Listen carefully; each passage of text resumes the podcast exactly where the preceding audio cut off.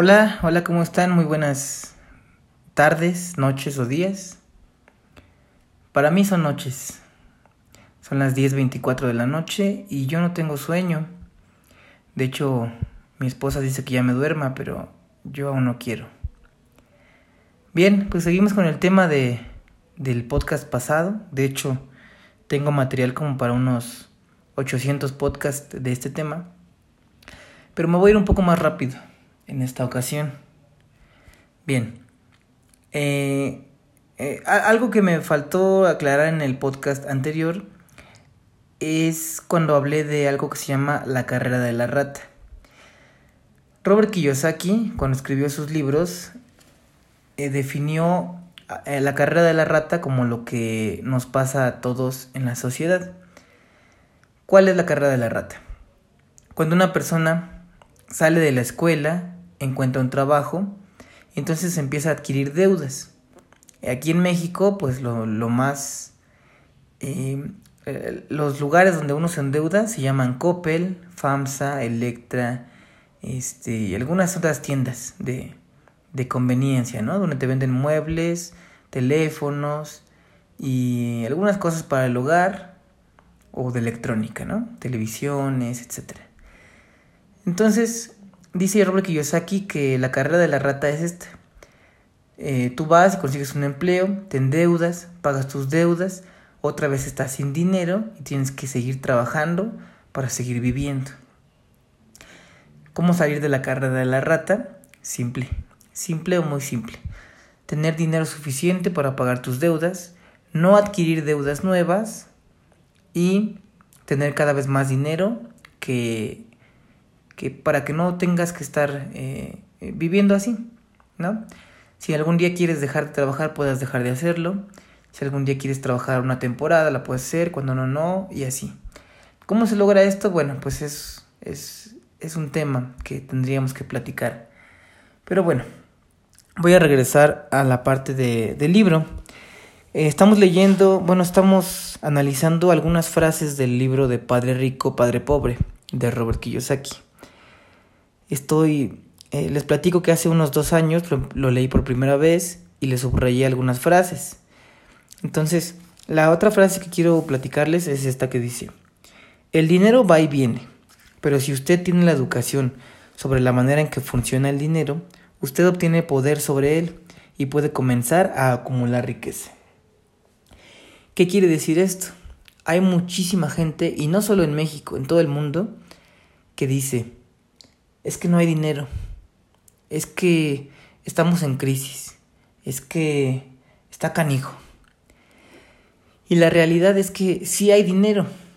El problema es que el dinero está en, otras manos, no está en las nuestras. ¿Por qué no está en nuestras manos? Porque no tenemos impacto, porque no hemos generado algo que a la gente eh, quiera consumir y por lo tanto pues, no tenemos eh, esa remuneración económica. Ahora, quiero contarles algo. Eh, hay dos frases que me gustan mucho. La primera, bueno, las dos frases no recuerdo dónde las escuché, dónde las leí, pero la primera dice así. El dinero es, es una herramienta.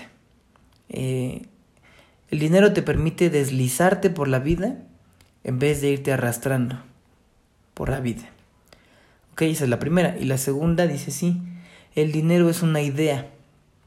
El dinero realmente que nosotros tenemos en nuestras manos, el papel y las monedas, son simples este, objetos físicos que se, que se necesitan para representar el dinero. Pero realmente el dinero es una idea. El dinero está en nuestra mente, el dinero eh, está primero en, en nuestro subconsciente. ¿Ok? Entonces dice la frase que el dinero va y viene. Pero si tú no sabes cómo funciona, nunca vas a tener.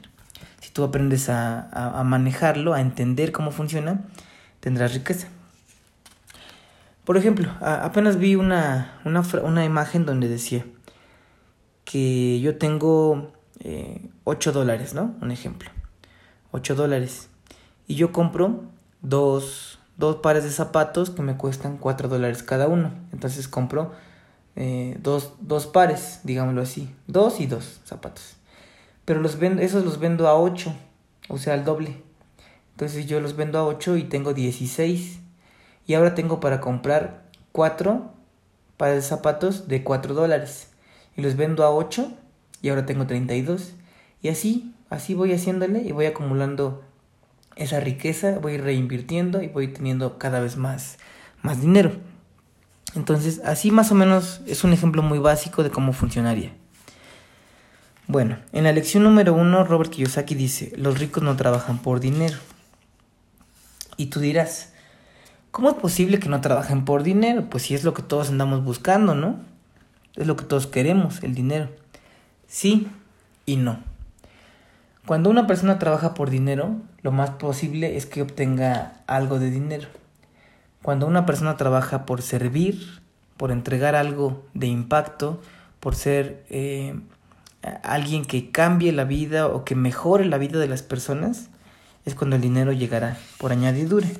Pero bueno, voy a, a, seguir ojeando para encontrar otra, otra frase. Y aquí está, dice así. Una habilidad importante consiste en ser capaz de saber cuándo es necesario tomar decisiones rápidas. Bueno, eh, voy a, a unir esta frase con otra de otro libro que dice así. Los líderes y la gente rica, la gente poderosa, toma decisiones rápidamente. Y si necesita cambiarlas, lo hace muy lentamente, o sea, no cambia de golpe. Ejemplo, si yo tengo dinero y digo, quiero poner una cafetería, pues órale, la pongo. Si en el camino algo se me está complicando, eh, poco a poco voy modificando. No, no está bien decir, eh, ni modo, ¿no? Pegó, la cierro y vámonos. Eso, eso es lo, algo incorrecto. Dice aquel otro libro, que eso hacen los perdedores. Eh, deciden, mm, tardan mucho en decidir y cancelan sus proyectos rápido. No me funcionó este negocio en un mes, lo cierro. No me dio a ganar dinero, lo cierro. Y no, los, los ricos, los, los líderes, eh, toman decisiones rápidas y las cambian poco a poco. ¿Ok? Bueno, después, eh, más adelante dice, veamos. Es una historia, ¿eh? la verdad es que este libro está muy, muy bueno, tiene una historia muy agradable al principio y te atrapa. Luego hay otra frase que dice, la mayoría de la gente hace lo que la mayoría de la gente hace, renuncian y se van a buscar otro empleo, una mejor oportunidad y un salario más alto, pensando realmente que el nuevo empleo o el mejor salario va a resolver el problema. En la mayoría de los casos no es así. Bueno, sí, justamente, ¿no? La gente vive eh, esperando una mejor oportunidad, un mejor empleo, un aumento de sueldo, cuando el problema no es precisamente ese. Obviamente, si tú llegas a un lugar y te pagan eh, 10 mil dólares a la semana, pues, pues qué, qué genial, ¿no? Pero si, si ganas mucho dinero y gastas mucho dinero, obviamente nunca vas a tener de sobra y no vas a alcanzar la libertad financiera. Ok, entonces eh, yo recuerdo una vez estuve trabajando en un restaurante y a la hora de comer nos sentábamos juntos, los que hacían la, la comida, los, bueno, yo que era el cantante, eh, los que trabajaban en, en, de meseros, etc. Entonces estábamos sentados y uno de ellos empezó a decir, un cocinero empezó a decir, no, yo ya me voy a ir para Monterrey, porque aquí está bien bajo el sueldo y que no sé qué. Y ya me voy para allá, allá está mejor el sueldo y me dan de comer mejor y no sé qué. Y entonces se le unieron varios de los otros empleados y le dijeron, oye, pero, a ver, platícame cómo está ahí el trabajo. Y él empezó a decir, pues allá tienes una hora de comida, nadie te molesta, te dan de comer este, algo más sabroso, te pagan 20% mm, más, un ejemplo. Y todos dijeron, ah, vámonos para allá, no sé qué, y así. Entonces, eh, yo dije, mm, pues no, o sea, eh, a veces, más bien, casi siempre la gente que no sabe esto, se va con la finta y dice, ah, yo quiero un mejor sueldo. Pero eh, la gente vive buscando un mejor sueldo. Y ese, ese no es la solución para nuestra pobreza. Lamentablemente no lo es. Bueno, eh, ahorita seguimos con, con eso. Eh, voy con otra frase, dice así. Mira, el verdadero aprendizaje demanda energía, pasión y un deseo ferviente. La ira es una gran parte de esa fórmula, dado que la pasión es ira y amor combinados. En lo que se refiere al dinero, la mayoría de las personas quieren jugar a lo seguro y sentirse seguras, así que la pasión no las guía, lo hace el miedo. Otro punto muy importante es este. Dice que, que la mayoría de las personas que buscan una mejoría eh, tienen, tienen pasión, tienen energía, tienen un deseo muy grande. Mm, un ejemplo, ¿no? Yo, yo cuando era pues joven, eh, tenía unos, no sé, 13, 14 años, a veces caminaba, caminaba en la calle y me encontraba con estas tiendas donde venden teléfonos, este, televisiones, etcétera. Y, me quedaba viendo los mostradores, ¿no? O a veces entraba y, y hasta prendía los estéreos, le subía el volumen y todo eso. Porque yo en mi, en mi corazón, pues yo deseaba tener algo mejor, tener una buena televisión, etc. Entonces yo a veces me salía de esas tiendas con un cierto enojo, con una furia y decía, ah, es que yo quiero tener dinero, quiero ganar más, quiero eh, ya no ser pobre. Yo decía eso, ¿no? Entonces, dice, dice Diego Dreyfus eh, que, que decía su madre, de Diego Dreyfus, que el hartazgo es una de las mejores emociones del ser humano, porque cuando uno está harto es cuando cambia. Si tú no estás harto y no te gusta donde estás, pues simplemente te vas a quejar, pero no te vas a mover. Entonces, cuando tú decides ir por algo mejor, cuando tú estás harto de dónde estás y dices, ya no más, a partir de, de este momento, me empiezo a educarme más para ganar más, empiezo a, a seguir a gente exitosa y empiezo a hacer cosas que me lleven a donde yo quiero estar. ¿No? Y la mayoría de la gente, la gran mayoría de la gente, lo que quiere es sentirse seguro, tener su sueldo seguro, tener sus eh, dos mil pesos eh, semanales y ah, con esto vivo y ya, no quiero ningún problema. No quiero arriesgarme, eh, nada. Yo quiero ir a un trabajo que me digan qué hacer, a hacerlo de tal hora a tal hora y punto. Entonces, la gente que vive así, pues nunca va a encontrar su libertad financiera, siempre va a estar esperando un empleo. Bueno, después nos vamos a otra frase que dice, solo considera que es el miedo lo que hace que la mayoría de la gente trabaje en un empleo. El miedo a no perder y a no poder pagar sus cuentas. El miedo a ser despedidos. El miedo a no tener suficiente dinero. El miedo a comenzar de nuevo. Mucha gente dice, es que yo prefiero un trabajo seguro, pero detrás de esa seguridad lo que tienen es miedo, como lo acabo de leer, miedo a no tener para comer, miedo a no tener para, para mm, algo médico, si se necesitara. Y por supuesto, todo lo tenemos, todo lo tenemos muy internamente, hasta los ricos lo tienen, pero hay que saber dominarlo, hay que saber jugar con los miedos. Por ahí, por ejemplo, en, en, en OmniLife, que es una empresa donde yo eh, pues estoy activo y quiero, bueno, ya después les platicaré de eso, pero es una empresa en la cual hay un líder que dice, rómpele la madre al miedo. Y yo, yo no creo eso. Yo creo que los miedos son un, una cosa natural y que no podemos quitárnoslo. Todo el mundo tenemos miedos. Y en otro libro que también leí dice que son seis temores básicos. Pero bueno, el temor a no tener dinero se manifiesta así, ¿no? Buscar un trabajo seguro y ya cuando lo tienes dices, ah, por fin voy a tener para, para comer, para mi, para mi, este, mi ropa, etc. Y cuando eres despedido o te sales de tu trabajo, pues otra vez la incertidumbre, ¿no? Ay, es que ¿qué voy a hacer? ¿Y si no me alcanza? ¿Y si se enferma mi hijo? ¿Y si mi esposa me reclama? ¿Y si se va? ¿Y si no sé qué? Entonces funcionamos a través del miedo y la gente que quiere un sueldo seguro realmente lo que tiene es mucho miedo.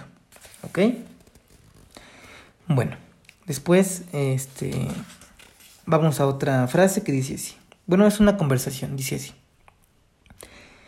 ¿Quiere usted decir que la mayoría de los trabajadores no reciben su paga completa? Le pregunté asombrado. Por el amor de Dios, no, dijo mi padre rico. El gobierno siempre toma su parte primero. ¿Cómo lo hacen? le pregunté. Impuestos, dijo mi padre rico. Te graban un impuesto cuando ganas dinero. Te graban un impuesto cuando gastas el dinero. Te graban un impuesto cuando ahorras el dinero. Te graban un impuesto cuando mueres. Hasta ahí. Eh, yo hoy precisamente platicaba con mi esposa de eso. El gobierno siempre nos va a cobrar un impuesto. Si tenemos coche, nos va a cobrar la tenencia. Eh, bueno, aquí en México se paga tenencia, se paga la verificación vehicular, se paga la licencia, se pagan este, muchas cosas. Si no tienes coche y vas a la tienda, te cobran el IVA por alimentos para mascotas. Si vas a un concierto, te cobran te cobran te cobran, ¿no? Entonces, eh, eh, una lección de aquí, del, del libro, es que podemos evadir impuestos, pero hay que investigar, hay que investigar cómo los puedes evadir de forma legal. ¿Ok? Siempre, siempre hay que irnos sobre la ley. ¿Ok? Este, aquí también hay un mito que mucha gente tiene, que los ricos son malos, o que los ricos son eh, aprovechados, o que los ricos hacen tretas. Y no, la verdad es que la forma más más factible para que tengas dinero y, te vaya bien es también saber de la ley, entender cómo está la ley y jugar con eso. ¿Ok? Bueno, continúo. Eh, estoy buscando la siguiente frase, dice así. Bien, la mayoría de las personas tienen un precio, y tienen un precio debido a las emociones humanas llamadas miedo y codicia. En primer lugar, el miedo a quedarnos sin dinero nos motiva a trabajar duro, y una vez que recibimos nuestro cheque, la codicia y el deseo nos hace pensar en todas las cosas maravillosas que el dinero puede comprar. De esa manera se estableció un patrón. ¿Qué patrón? pregunté. El patrón de levantarse, ir a trabajar, pagar las cuentas, levantarse, ir a trabajar, pagar las cuentas, y así. Sus vidas son guiadas para siempre por dos emociones, el miedo y la codicia. Si les ofrecen más dinero, ellos continúan el ciclo e incrementan sus gastos. A eso le llamo la carrera de la rata. Bien, lo que menciona aquí es que, que las personas generalmente manejan dos emociones. La primera, como dijimos hace rato, es el miedo. Y la segunda es la codicia. Cuando la persona no tiene dinero, no tiene un empleo, no tiene nada que hacer que le, que le dé ingresos, tiene miedo, ¿no? Por su subsistencia. Eso es una cuestión eh, mental que todos tenemos, que es muy lógico tener miedo a no tener que comer mañana. Y la otra es la codicia. Cuando tú tienes dinero, cuando te pagan tu quincena, tu sueldo, tu semana, etc., una de las cosas que primero pensamos, o la que primero pensamos es en qué me lo voy a gastar, o cómo lo voy a gastar. Y eso también es natural y también está bien. El problema es cuando son puros gastos. Entonces, si tú controlas esas emociones, tanto el miedo como, la, como la codicia, estás este, pues, avanzando en esta parte de educación financiera. Yo, por ejemplo, quiero contarles que, hubo un tiempo en el que, eh, bueno, la mayor parte de mi sueldo se iba en salidas. Antes de que yo me casara, eh, salía con muchas muchachas, ¿no? Entonces, ah, por un lado era el, el, salir con ellas y obviamente invitarlas a un lugar bonito. Y por otro lado, porque me gustaba mucho ir a cafeterías, tomar café, este, y pues ya saben, ¿no? Eh, este tipo de lugares pues no, no son baratos, son, es para ir a gastar. Entonces yo iba dos, tres veces por semana, pues me, se me iba mi dinero ahí. Y mucha gente pues es codiciosa por, por naturaleza, les llega su dinero y, piensan, ¿qué hago? Me compro una pantalla, me compro mi celular, me compro eh, unos aretitos, me compro una, una blusa, etc. Entonces eso es lo que, lo que guía a las personas muchas veces. Y bien, voy a continuar. Ahora voy a buscar otra, otra frase. Dice así. La mayor parte de las personas pasan sus vidas persiguiendo el cheque del salario, el aumento de sueldo y la seguridad en el empleo debido a sus emociones de deseo y miedo, sin realmente cuestionarse a dónde los conducen sus pensamientos controlados por las emociones. Ah, hay una, no me acuerdo si es una imagen, si, no sé, pero hay una historia donde le pregunta a una persona, ¿no? Este, ¿cuántas cajetillas de cigarro te fumas al día? ¿O cuántos cigarros fumas al día? Y le dice, no, pues 10 o 20 o una cajetilla. Y le dice, ¿sabes que si dejaras de fumar en 20 años tendrías un Ferrari? Y digo, tal vez la comparación es muy exagerada, pero es una realidad muy, muy grande. Muchas veces se nos va el dinero en lo que los financieros llaman como gastos hormiga. Ejemplo, si yo salgo de mi casa y por donde camino hacia mi trabajo hay una tienda de Starbucks o de algún otro tipo de cafeterías y hay un café que me gusta y, me cuesta 80 pesos y yo me compro uno diario o cada tercer día, pues estoy gastando una razonable cantidad de, dinero en café.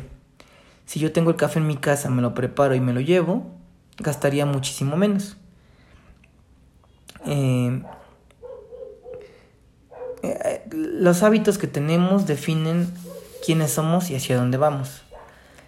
Eh, si yo, por ejemplo, mm, comienzo a ahorrar a partir de hoy 100 pesos semanales, eh, que serían unos 2, no, 5 dólares semanales, al cabo de un mes tendría 400 pesos, al cabo de un año tendría 4 mil pesos. Y con eso fácilmente me compro un mueble, tal vez una televisión pequeña, eh, no sé.